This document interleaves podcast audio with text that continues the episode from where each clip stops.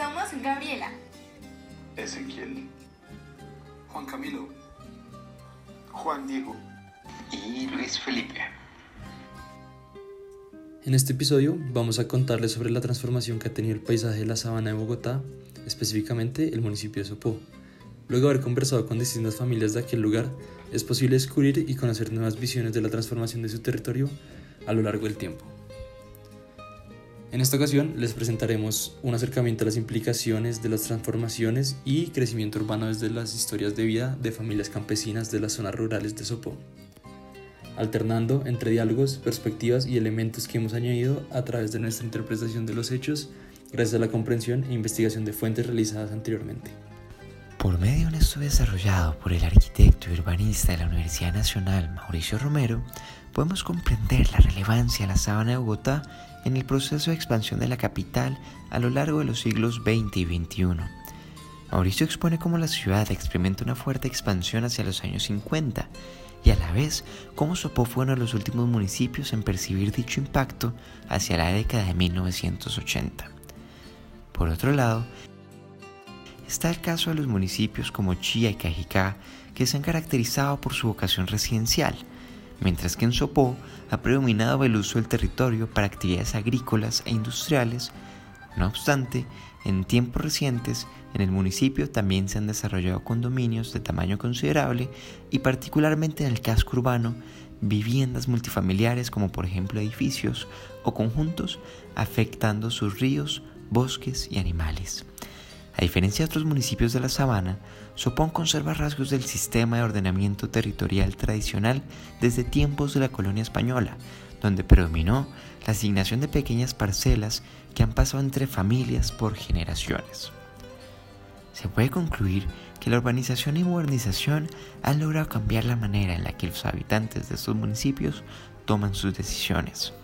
A pesar de que Sopó, al estar tan cerca de Bogotá, alejó a muchos habitantes debido a las oportunidades que brindaba la capital, en la actualidad es algo positivo debido al acercamiento de servicios esenciales e instituciones que generan un deseo de la gente de trabajar o estudiar en la ciudad, pero vivir en municipios aledaños a la capital como Sopó.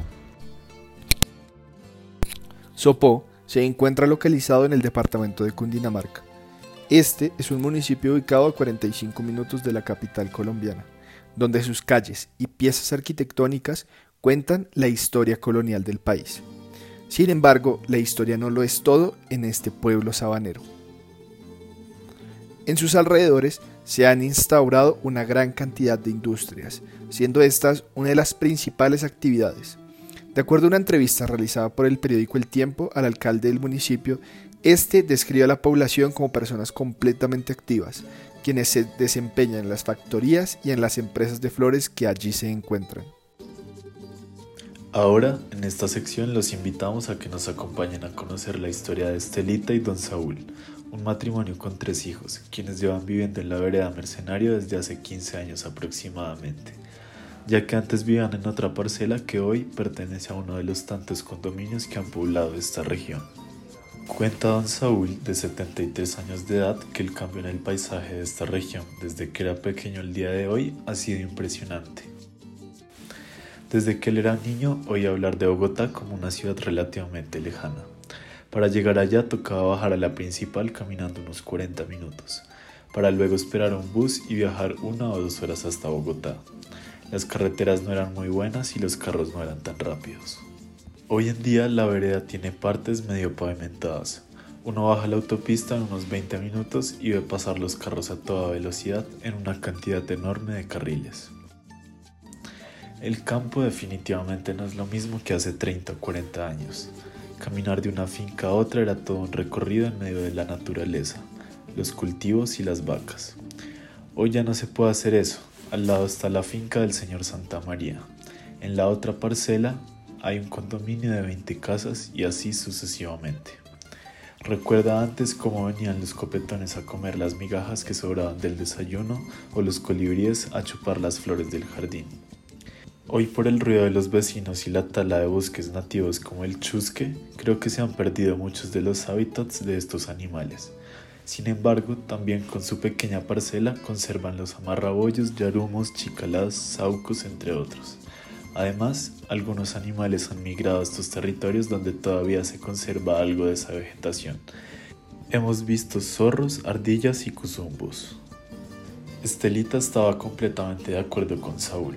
Sin embargo, pudo contarnos otros datos bien interesantes que contrastan con las percepciones que suelen tener las personas que vienen de la ciudad.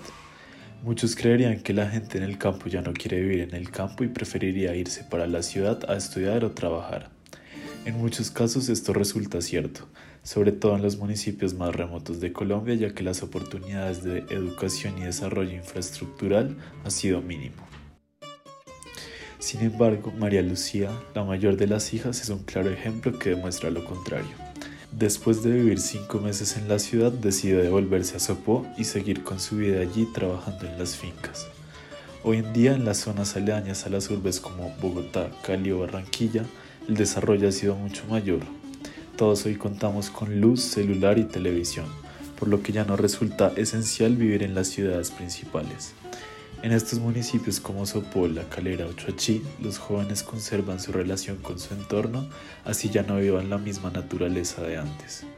Mientras en otros departamentos como el Bichada, el Chocó o el Guainía, las nuevas generaciones buscan migrar a la ciudad, ir a la universidad y tener nuevas oportunidades. Doña Estelita y Don Saúl nos relatan con sentimientos encontrados cómo se ha dado la transformación del territorio a lo largo de sus vidas si bien ha hecho perder ciertas costumbres y bondades de la vida del campo, también ha traído avances maravillosos a sus vidas, como la electricidad, el acceso directo al agua, cocinar con medios alternativos al carbón, entre otros. También resaltan cómo estas amenidades han vuelto al territorio rural atractivo de nuevo para las generaciones más jóvenes. Entrando en la parte final de este episodio, nos parece importante recalcar un par de conclusiones. En primer lugar, la afirmación de que los jóvenes campesinos ya no quieren vivir en el campo sucedió hasta hace algunos años. Hoy en día, la gente prefiere vivir en sus pueblos natales y más bien ir hacia las ciudades para estudiar. O aprovechar las oportunidades que traen las tecnologías, como la conexión a Internet y telefonía celular, para así quedarse en las zonas rurales. Además, se ha recuperado la confianza de regresar al campo, gracias a la inversión y mejoramiento de su infraestructura, que ha permitido el cubrimiento de las necesidades básicas.